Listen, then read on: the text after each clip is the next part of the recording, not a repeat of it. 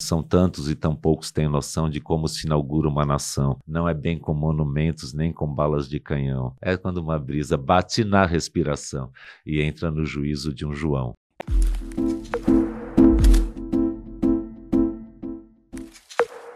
Opa, hoje eu tô aqui com o Arnaldo Antunes. Nem precisa apresentar, né? O Arnaldo Antunes, fala sério. Mas ele é músico, artista, é, ele é poeta, compositor, escritor. Eu trabalhei com ele muitos anos, a gente é amigo, a gente trabalhou junto. Fui empresário dele uns 10 anos, mais ou menos, né? Bastante. Agora que eu tô nessa outra fase aqui de produzir conteúdo, eu chamei ele para dar uma entrevista que ele gentilmente aceitou. Muito obrigado por estar aqui. Alegria, Rodrigo. Significa muito aí para mim. Eu queria falar com você assim, esse esse podcast a gente fala geralmente sobre estratégias digitais, hábitos, rotinas, né? Com pessoas que costumam produzir, ter bastante sucesso na sua área de expertise. E você é um cara que produz muito, né? Ao longo de muitas décadas, assim, você continua sendo muito, muito consistente. O que, que você acha que faz você conseguir ser tão prolífico, assim, na sua, na sua produção artística? Olha, é difícil dizer, assim. É... Eu acho que tem uma inquietação criativa que continua e que continua me instigando a fazer coisas novas. Eu não gosto muito de repetir aquilo que eu já fiz, sabe? Então, sempre tem ansiedade de mostrar alguma coisa nova. Às vezes tem que revisar alguma coisa que eu já fiz, me dá muita preguiça, assim, de ficar voltando para o passado. Eu estou sempre olhando adiante, assim, sempre querendo fazer coisa nova. Então, acho que essa instigação segura, em grande parte, a produção. Agora, é claro que é difícil um artista se manter durante muito tempo, né? É, é manter o seu trabalho vivo para o público, né? Muitas vezes a pessoa some. Eu acho que a gente tem altos e baixos assim, mas tenta sempre estar tá inserindo algum grau de novidade assim, não só repetindo aquilo que eu já fiz. Então acho que isso de certa forma vai instigando o público, às vezes um público novo também a conhecer o que eu, o meu trabalho, às vezes tem uma instigação, o público vai conhecer, daí sabe que eu fiz coisas antes, aí vai buscar, enfim. Tem muita gente até hoje, eu às vezes vou num show que a pessoa vai no camarim e fala assim: "Poxa, nunca nunca tinha vindo num show seu, agora virei fã, vou atrás dos discos, não sei o quê. Então, tem sempre uma pessoa que não conhece e que você pode surpreender. Então, acho que isso é que motiva também a estar tá sempre se renovando, né? Que legal. E como que você vê essa coisa assim, a, a... que tem du duas coisas, que por um lado as pessoas nunca ouviram tanta música, né, como hoje, pela facilidade, né? Aham. Uhum. E por outro lado também acho que diminuiu a intensidade, né, da experiência de ouvir música. Sei lá, eu lembro quando eu era criança, pelo menos, saiu um disco assim, aí você pegava aquele disco de vinil, era meio tipo, rolava tipo um ritual, assim, é. sei lá, você ia lá ouvir o disco e ficar lendo as letras e tal. E hoje em dia, só que você podia ouvir, sei lá, 10 músicas novas era tipo um luxo, assim, você poder ouvir a música que você quer na hora que você quer, né? E agora é uma coisa que tá muito mais à mão, só que as pessoas também perderam, acho que o, o mudou, né, o, o, o, hábito, assim. Como que você vê o seu trabalho, e o seu trabalho passou por tudo isso, né? Passou tanto por essa época como, uhum. como agora, e como que você enxerga, assim, o lado, o, o, lado bom, o lado ruim? Mudou o seu jeito de consumir música? Você consome como, antiga, como você fazia antes? Olha, eu acho que tinha essa coisa do da expectativa de um novo disco que, que eu queria que fosse lançado, e quando sai você ia ouvir tudo isso, e o ritual de pôr na vitrola, ouvir. É, essa relação com a música, eu não sei se é porque mudou a relação de todo mundo com a música, uhum. ou só é porque no meu período de formação, de jovem, adolescente, tinha uma relação uh, diferente, assim. assim, que aquilo, até hoje eu ouço uma música que eu curtia naquela época, aquilo me arrepia, me uhum. vem um monte de lembrança. A música tem esse poder, né, de memória afetiva, fazer você né? reviver, né, coisas. Às vezes gosto muito uh, de ouvir música no carro, por exemplo, que é uma situação muito especial. Então tem algo de ritualístico ainda ali, que você vê a paisagem passando e é quando talvez eu encontro um pouco daquela sensação, né, de, de adolescente, de Sim. jovem, assim. Agora, o dia a dia, é, é difícil dizer. Eu acho que tem uma coisa, as pessoas, por exemplo, ouviam rádio, você era um ouvinte passivo do que tocava na rádio. Hoje em dia, você vai no streaming e toca o que você quiser. Você é o seu radialista, você tem ali... Tem as playlists, todo, né, e tal. É, você pode ouvir o que você quiser. E, ao mesmo tempo, você não tem aquela sua coleção de discos que é a sua preciosidade. Você tem tem as. É, é, você tem a loja de disco inteira, né? Então é uma relação diferente mesmo. Talvez perca um pouco da magia, da preciosidade, né? De cada canção, vira uma coisa mais corriqueira, assim, um serviço que você pode acessar qualquer coisa. Mas ao mesmo tempo, isso traz a vantagem de você ter acesso a qualquer né? informação. E eu acho que os momentos intensos com a música sempre vão acabar acontecendo. Depende claro, da sua maneira de, de se relacionar com ela, o que é muito individual para cada pessoa. Agora, realmente, o- hábito também vai mudando dependendo do, do meio que você tem, né? É, acho que com LP era diferente, com CD é diferente, com digital é diferente. Eu me ressinto muito de não ter as fichas técnicas, sabe? Isso as que eu acho o- letras. o maior Você, absurdo, né? muitas vezes não sabe quem compôs a música, né, no streaming. Isso é um problema mesmo grave que eles vão ter que resolver assim com Sim. o tempo. Mas também o apego à coisa material traz uma coisa legal também de você ter, né, LP era aquela coisa gráfica da capa grande, né? Enfim, são diferenças, mas acho que tem coisas boas e Sim, coisas sim. ruins, e a gente não pode perder essa relação de intensidade com a música em determinados momentos. Claro que tem horas que também você põe uma música, mas não está tão atento a ela e tal. E você é, um, você é um cara que tem centenas e centenas e centenas de músicas, né? Você tá sempre ali nos, nos primeiros compositores ali que mais arrecadam no Brasil e tal. Você acha que tem você acha que é uma coisa assim totalmente misteriosa, assim, essa coisa que faz uma música tocar um milhão de vezes mais do que a outra? Ou você acha que quando você tá fazendo a música, você percebe e fala assim, nossa, essa música aqui tá com cara de que vai chegar numa puta de uma multidão? Como que é, assim, você pensa nisso alguma hora quando você tá fazendo? Ou você faz a música, é uma coisa muito instintiva ali, e depois vocês, É. vocês escolhem isso? Porque também tem essa coisa assim, o arranjo, quem vai cantar, como vai ser e tal. Bom, eu tenho muita música mesmo, mas eu tenho a sorte de ter tido muitos parceiros. Então, muita gente me procura para fazer Sim, música sim. junto. Eu acabo encontrando outros artistas nos bastidores de programas, de shows e tudo isso. E acaba sempre, eh, quando interessa, quando tem afinidade né, estética e tal, a gente acaba revertendo esse encontro para uma parceria nova e tal. E muita gente gravou música minha. Então, além da minha obra, junto com Sim. Titãs, junto com Tribalistas, com Pequeno Cidadão, com coisas que fiz para trilha de filme, não sei o É, que, tem, tem as parcerias. Duncan, É, tem as o quê. parcerias todas, né? Então acaba sendo um volume grande de coisas. Agora, sempre foi feito com uma indefinição Uma quanto ao assim, né, destino artística. comercial da coisa. Assim, não é uma coisa que eu preveja. E acho que mesmo que quem fica prevendo isso se dá mal, porque quando você às vezes vai numa onda achando que aquilo vai ser um sucesso, mas aí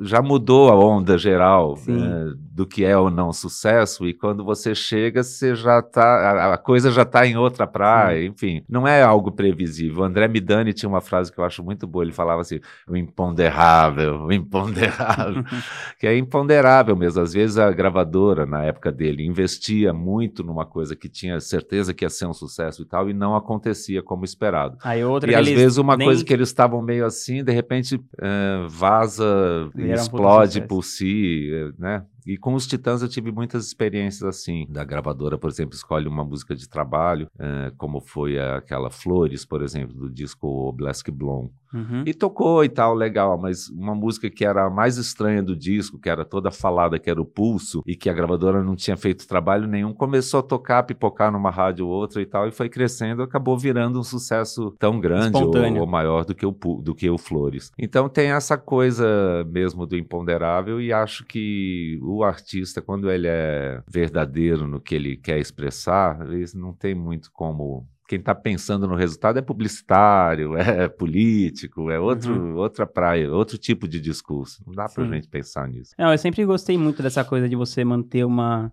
Você sempre teve essa coisa da integridade artística, de estar querendo fazer algo novo, que eu acho que essa- esse é o papel do artista, né? Aham. É buscar alguma coisa nova e mostrar para as outras pessoas. Ó, tem, Sim. tem um lance novo aqui, o que, que vocês acham, É, né? tá alterando de alguma forma a sensibilidade, a É. consciência das pessoas, senão também para ser só que repetir o que as pessoas já têm É, como pré-estabelecido. você vira um cover de você mesmo, né? É, é. Mas tinha uma coisa na, na criação em si, né? Que isso vai pra livro, vai pra qualquer coisa que é o. Tem um formato, né? Que tipo assim, tinha um formato de disco. Então, sei lá, você tinha. Você fazia ali mais ou menos 10 a 14 músicas que duravam até 70 minutos. E essa coisa também do, do streaming, não sei o quê, quebrou isso, assim. Sim. E você já experimentou, ao longo da gente trabalhar junto, a gente já experimentou É. vários formatos, né? É. Agora, por exemplo, você lançou um single, que é o Real Existe, tá fazendo um disco também. Queria que você comentasse um pouco, assim, é, como que vem essa, essa pegada de você lançar um single antes? O que que como que repercutiu isso? O que, que você levou em consideração nessa coisa do formato? Ou você já desencanou desse negócio do formato e você, você vai só para uma coisa mais artística hoje em dia? Olha, em relação a, a, a essa coisa da entrada do, do, digital, eu acho também que tem um lado bom e um lado ruim, assim como a coisa uhum. do jeito da gente ouvir música que a gente falou antes. Certo. Eu acho que o lado bom é que dá muito mais liberdade para o artista de lançar uma música, duas, quatro, quatro, seis, dez.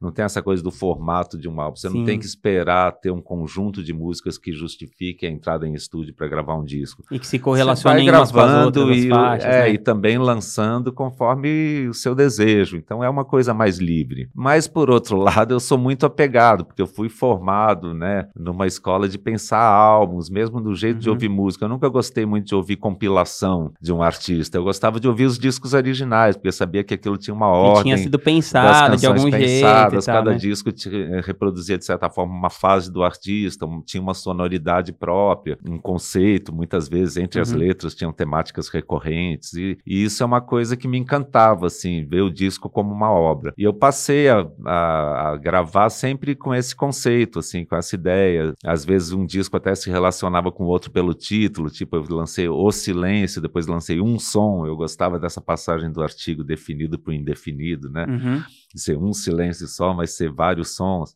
ser um som entre outros, né? Eu acho que com o tempo eu vou me adaptando também. Então a gente experimentou, por exemplo, um dos, aliás, um disco que se chama Disco, né? Uhum. Um dos meus discos que o título é Disco. A gente lançou uma faixa por, por mês, mês, né? né? Foram as seis primeiras faixas foram sendo lançadas, depois veio o álbum cheio. E, e agora de, dessa vez Resiste? eu lancei o Real Resiste, sei lá, cinco meses antes de sair o disco, né? O que é um tempo, é, uma, é quase que um single. Depois vem o disco. Agora vem o disco que se chama também o Real Resiste, então, de certa forma, essa música está no disco, então confirma um conceito e tal. Enfim, tem muita novidade também. Mas eu continuo apegado aos discos, mas, assim, aos ao álbuns, formato. ao formato de um álbum, de lançar um grupo de músicas que tenha uma cara, né? Mas eu fico também querendo exercitar essa liberdade. É um pouco os dois lados, assim. Eu, quer dizer, eu sou uma cabeça de música moda antiga, mas vou me tá aventurando tá do meu jeito aos poucos os novos formatos. Ah, que legal. Mas acho que quem já começa na, na produção, na indústria de música hoje em dia, já está muito mais livre, né? Tem, tem artistas que só lançam singles, sem esse compromisso do álbum ou de obra feita de álbuns, né? Por falar nessa galera mais jovem, assim, mais nova, que, que surgiu mais próximo de agora, tem alguém, assim, alguns que você você destacaria, assim, que você gosta de ouvir dessa ah, galera mais... muitos, muitos. De, o que? Músicos, Música brasileira, é? Bom, mais novos que eu, tem muitos. Não, tem os músicos é. que tocam comigo, né, como o Chico Salem, o Curumim, o Betão tem o projeto dos mestres, que é um trabalho mais de pesquisa, né, de... Betão Aguiar, né? É, mas o, o Curumim e o Chico têm os seus trabalhos solos. Mas tem, eu gosto dos novíssimos, vamos dizer assim, eu gosto da Luísa Lian, do Baco Exu do Blues, Aí, uma, alguns anos antes, o pessoal que já está no segundo, terceiro disco, né? O Léo Cavalcante, a Karina Bu, a Cell, o Baiana System. É, ah, é muita coisa, né? Legal. Mas eu acho que tem, assim, eu continuo ouvindo os artistas mais velhos que eu, as gerações mais velhas, os artistas contemporâneos a mim, da minha geração e tal. E depois que a gente se lançou nos anos 80, teve várias gerações de música. Então, teve nos anos 90, teve Marisa, Carlinhos, Adriana Calcanhoto, Calcanhoto, a Pete, né? E aí depois disso teve Nação Zumbi, não, Nação Zumbi era meio dessa época 90, né? também, 90. Ah, é muita coisa. Depois disso, nos anos 2000, foram surgindo bandas como Terno, como, enfim. Sim. Aí foi... E eu acho legal Eu sempre tento acompanhar, mundo, eu né? sou curioso, assim, muito mais. Nos anos 80 eu acompanhava meio que na música internacional de novidade, né? As bandas... Uhum new wave, pós-punk e tal. Então, Silks and the Benches, Divo, é, o Talking Heads. Eu curtia saber as novidades. Depois eu fui perdendo um pouco essa coisa de estar tá atualizado na música internacional, mas na música brasileira eu continuo muito curioso assim do que as pessoas estão fazendo. E você sempre faz parcerias com essas pessoas, né? Você faz muitas músicas, já fez muitas músicas, sei lá, com Marcelo Genesi, por exemplo, também era sim, da sua banda. falei do Genesi, é, faltou falar do Genesi, tem, são muitos nomes. Sim, sim. Então, Mas, aliás, o disco novo dele, Guaia, eu acho sensacional, assim. É, Você já ouviu, não? Ainda não. Você fez também com a Ana Canhas, né? Com a Ana Canhas. Até concorreu também, no Grammy agora. No queridíssima, uma grande artista que eu admiro. É, eu acabo. Os artistas com quem eu tenho afinidade, seja mais novos, mais velhos, eu acabo é fazendo é coisa junto. junto. Então, tem artistas que eram meus ídolos quando eu era menino, né? Tipo Gil, Caetano, Jorge Benjó, Maria Bethânia, Gal Costa, Elza Soares, Luiz Melodia, enfim e que depois eu ou fui parceiro, ou cantei junto numa ocasião, num show, ou dividi, ou gravaram música minha. Então, isso é uma felicidade, né? Sim. E os artistas mais jovens que eu vou descobrindo, outros que trabalharam comigo, que tocaram comigo, mas também outros que gravaram música minha ou com quem eu já eu já dividi o palco algumas ocasiões, sempre tem uma alegria também de descobrir que, que essa afinidade vai vai também te, te renovando e, e vai também te desafiando a fazer coisas que sozinho você não faria, né? Você, eu acho, eu acho que isso é, uma das, é um dos maiores valores, assim, porque você incentiva muito, né, a galera, porque uma, alguém já faz as coisas do, do seu nível, assim, acho que você é um artista muito acessível, assim, à classe artística, né? Eu acho que isso, um empurrão, é, assim, na galera é muito legal. mesmo, é porque eu, eu gosto, é uma coisa que é, faz é, parte natural, da minha não é natureza, forçado, é, não, é, não é gênero.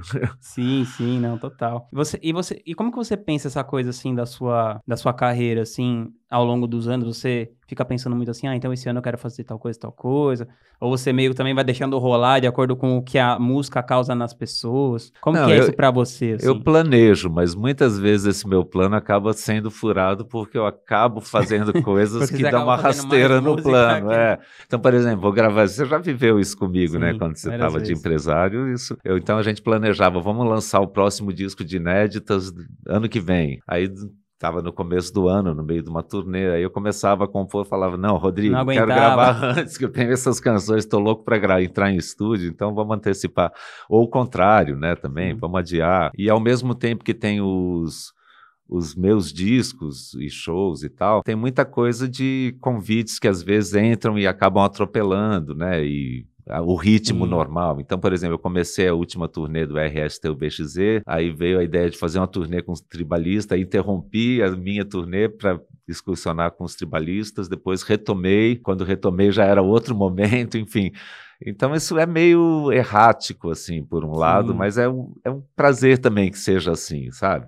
E no meio disso tudo também eu vou fazendo meus poemas, estou sempre escrevendo, então às vezes faço um livro tá de poesia, um livro, né? às vezes tem, agora estou com um livro quase pronto, assim, estou nos finalmente, é, mas tem também convites para uma exposição, né? Acontecem coisas e um, em parte é meu impulso que me leva a fazer coisas e vou fazer uma exposição, mas em parte tem um convite de uma exposição exposição que querem que eu faça em tal lugar e aí eu vou me mover para uhum. corresponder àquilo quando, claro, o convite interessa, né? Sim. né? Bate uma fagulha que incendeia aqui dentro, né? E por falar nessa, nessa turnê dos tribalistas, acho que foi uma das maiores, assim, que já aconteceu no Brasil, assim, de um uhum. artista nacional, né? Fez show em estádio, a gente fez lá no Parque Antártica para, sei lá, 50 mil pessoas. É, como que foi essa? Fez um Lollapalooza, depois lá no palco principal. Enfim, como é que foi essa, essa experiência de vocês se reunirem tantos anos depois para cantar aquelas canções e tal, e, e, e, também vir com um repertório novo e tal? Eu fico imaginando assim, acho que foi o, o, último grande estouro da indústria fonográfica que eu lembro, acho que foi o Tribalice no começo dos anos 2000. Imagina assim, uma pressão muito grande, assim, né? Aquela expectativa muito grande, é. né? De saber o que ia acontecer e tal. Como é que foi para você? Assim, a experiência de fazer essa turnê com a galera e tal?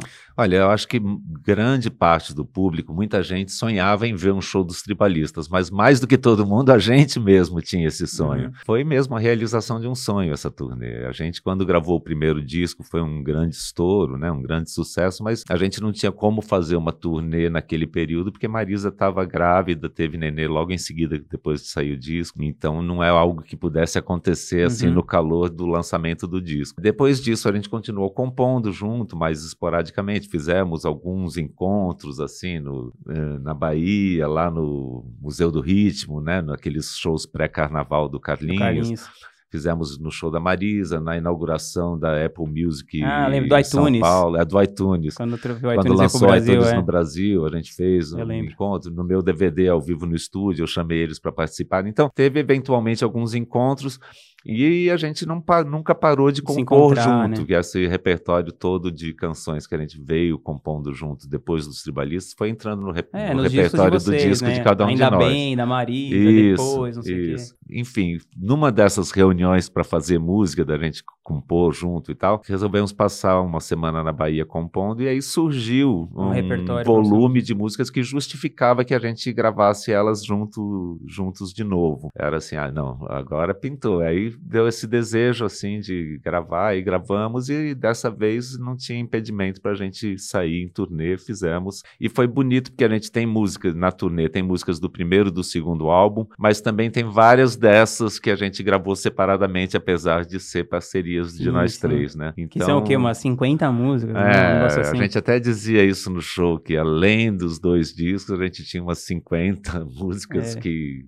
estavam ali, não só no nosso repertório, mas teve a Cássia Eller, gravou uma parceria nossa, Rita Lee, gravou outros intérpretes também gravaram. E foi uma turnê que passou assim, sei lá, foi pro foi para América Latina, foi para Europa, Estados Unidos, né? Foi uma turnê assim, que é, passou pelo um mundo sonho todo. bem assim. realizado assim, é. que aí deu para fazer Brasil, várias capitais, deu para fazer 11 shows na Europa, nos Estados Unidos, também várias cidades e América Latina a gente fez dois, Argentina e Uruguai. E a, encerramos a turnê com o Lola Palusa, que foi incrível, e registramos, né, o show do um DVD do DVD. Ainda tem um material que é para ser um documentário, que são os bastidores da turnê, que o pessoal filmou muita coisa desde os ensaios, e a, a gente inclusive compôs novas músicas, é claro, durante Sempre. a turnê, e aí a gente quis que isso entrasse no documentário. Então a gente agora se encontrou recentemente de novo na Bahia para finalizar essas músicas. Acabamos fazendo mais duas, então gravamos quatro músicas que devem entrar aí nesse documentário. Que vai sair futuramente, não tem data ainda, mas.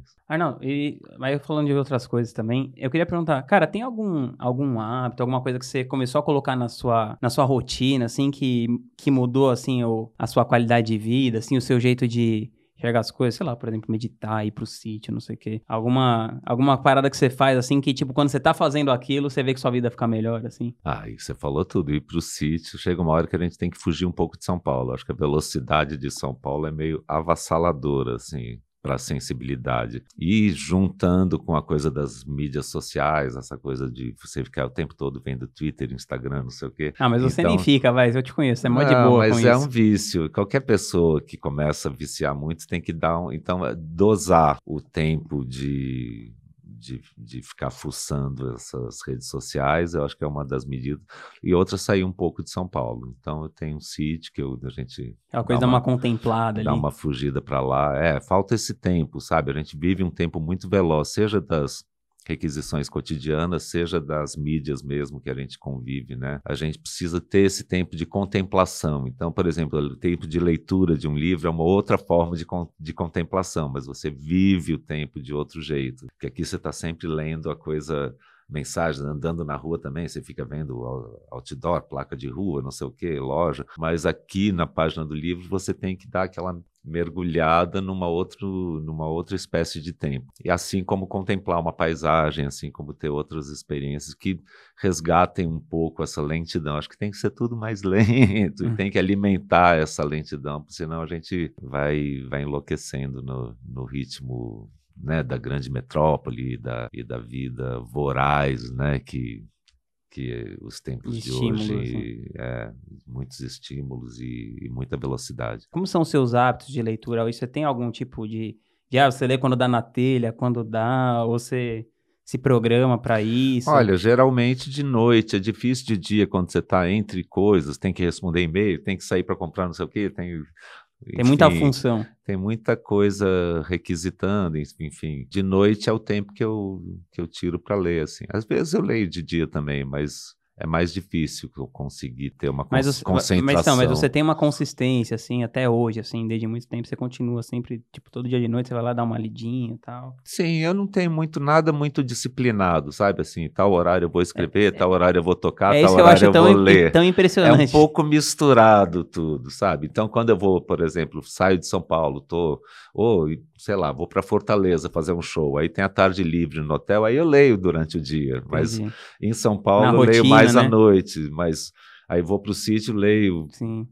Sem, então é tudo um pouco misto. Eu não tenho uma, uma, disciplina de horário muito rígida, não. Às vezes durmo três, quatro da madrugada porque fico mergulhado ou mexendo no meu livro, ou lendo, ou compondo. E às vezes não, eu vou dormir onze da noite, meia-noite. Então é meio assim, às vezes eu esqueço de almoçar e como depois. É, eu sou meio desregrado, assim. E eu queria falar um pouco desse seu trabalho novo, né? Pô, tem essa, essa coisa dessa música com esse conceito do Real Resiste. Ah, é um grito, assim, contra o que tá acontecendo, né, do ah. governo atual. queria que você comentasse um pouco, assim, como que você enxerga a cultura daqui para frente no Brasil, né, com tanto, sei lá, que vinha uma onda, assim, diferente, que deu muito espaço pra cultura, né, nos últimos anos, assim, foi uma coisa que floresceu muito, e agora, sei lá, você vê as produtoras de cinema tudo fechando, uhum. meio que parece que tem um desmanche, assim, eu não sei se é exatamente essa palavra, mas queria saber, você é. como artista, como que você enxerga isso, assim? Essa canção canção Real Resiste, ela foi feita um pouco sob um estado de perplexidade diante do que está acontecendo no Brasil. Isso desde, enfim, desde o golpe, né?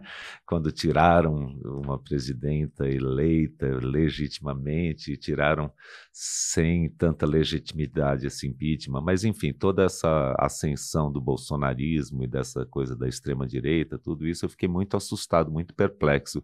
E de ver também como que pessoas uh, estão defendendo a censura, a tortura, a ditadura, uh, enfim, eu acho isso muito escandaloso, assim, isso por aí daí veio essa coisa, né, só um pesadelo, não é possível, a gente quer acreditar que o real é outra coisa, que as pessoas não estão compactuando com uma cultura do ódio, da violência, que estão enfim, é o mínimo de civilidade, de dignidade, você dizer, não, pessoas que querem o melhor para si mesmo e para os outros, que sabem conviver com a diversidade, que veem os adversários políticos não como inimigos que você tem que matar, mas com com diálogo, enfim, você quer um mínimo de, de defesa, né, de ambiente democrático. E isso está sendo ameaçado de várias formas, e é claro que a gente fica assustado, mas quer acreditar, né? ao mesmo tempo tem um lado otimista, né, de você acreditar, Esperança. não, existe algo real, que são as pessoas, pessoas reais, que respiram, que comem, que conversam, que transam, né, apesar de ter agora uma campanha para as pessoas terem abstinência sexual, né, da ministra Damares. É, não, é uma que loucura e ao mesmo tempo o obscurantismo de você não ter educação sexual na escola. Então é você não saber e não fazer. Mas claro que vão continuar fazendo, só que sem ter informação sobre aquilo. Então é uma loucura. Mas isso é um dos índices né, de um período muito hostil e muito ameaçador, principalmente a cultura, a educação, a pesquisa científica e ao meio ambiente, aos direitos humanos também. Então são coisas que eu acho que a gente tem que prezar, preservar e, e não existe nação sem uma cultura forte, sem uma pesquisa científica forte, uma educação, enfim.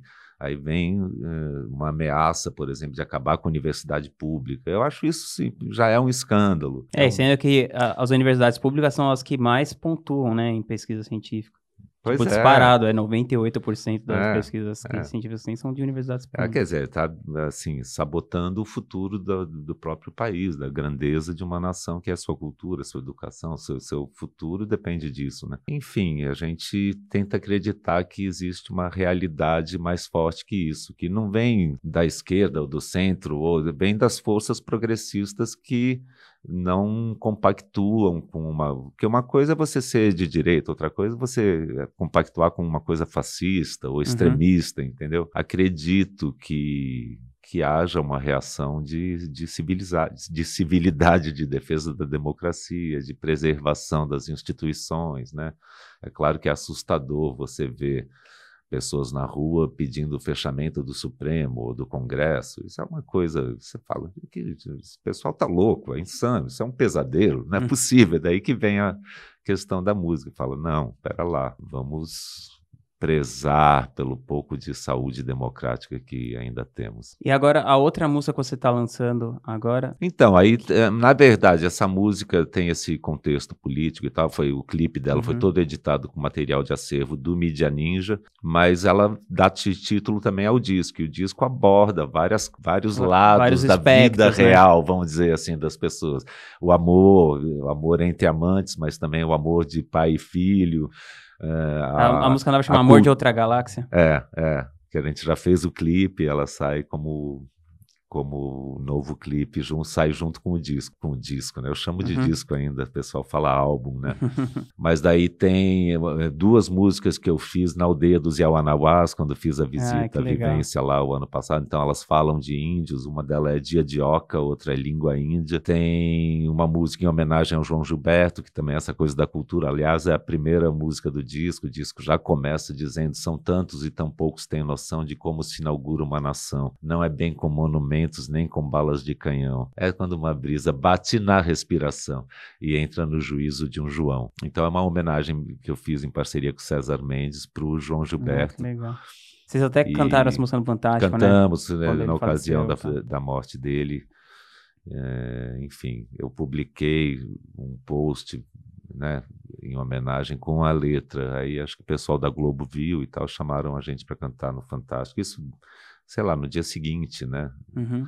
Foi muito emocionante até. Mas é isso, o disco tem vários lados Várias do que nuances. é do que é O real. o real para mim, né? Arnaldão, você falou dessa coisa do, dos Yawanawás, né? Que você fez uma experiência. Eu queria que você comentasse um pouco como é que foi, como é que, é, como que você enxerga, né? Essa cultura original, assim, dos índios do Brasil. Como que foi, se você já teve experiência, assim, com, com ayahuasca, com esse tipo de coisa. Como que foi pra você essa coisa espiritual, assim? Olha, é uma cultura muito antiga, né? E ao mesmo tempo muito diferente da nossa cultura ocidental. E foi muito precioso, assim, ter poder ter essa experiência dessa vivência lá com eles por tudo assim é um deslumbre a música eles vivem a música o tempo todo assim as músicas lindas as medicinas que tem o uni né que é a Uhum. ayahuasca mas tem o rapé tem o cambô que é o veneno do sapo tem o, o sananga que é um colírio enfim várias você tem ali um, um jardim com plantas medicinais e você anda com o cacique ele vai explicando olha essa é para tosse essa é para nenê parar de chorar essa é calmante essa é Tem uma sabedoria tem ali, uma né? sabedoria em relação à natureza e, Incrível. e enorme assim e uma e uma espiritualidade presente em tudo né não é uma coisa assim você pega os ocidentais estão sendo religiosos só no culto não tem Uhum. essa separação Sim, sim. de vida e a, a espiritualidade Tá e ao tudo, mesmo né? tempo uma liberdade muito grande uma coisa eu me senti muito à vontade parecia que eu já era da, Já era da tribo. da galera ali Cara, se você pudesse colocar uma frase no outdoor que todas as pessoas do mundo fossem ver, que frase você colocaria? não há sol há sós Ah, muito boa. que na verdade é essa coisa de você convive, Inclassificáveis. convive numa coletividade, mas ao mesmo tempo tem um trocadilho aí, né? Que Sim, não há, claro. há sós, não há, não há sol sozinho, mas também não há sol a sóis, né? Uhum. Conviver também com a pluralidade, né? Ah, eu amo essa música. Essa música é demais. Pô, Arnaldão, brigadão por você ter vindo aí. Valeu, Rodrigo. Prazerzão. Adorei a conversa. Também adorei. Espero que a gente se veja, continue se vendo por aí. Boa.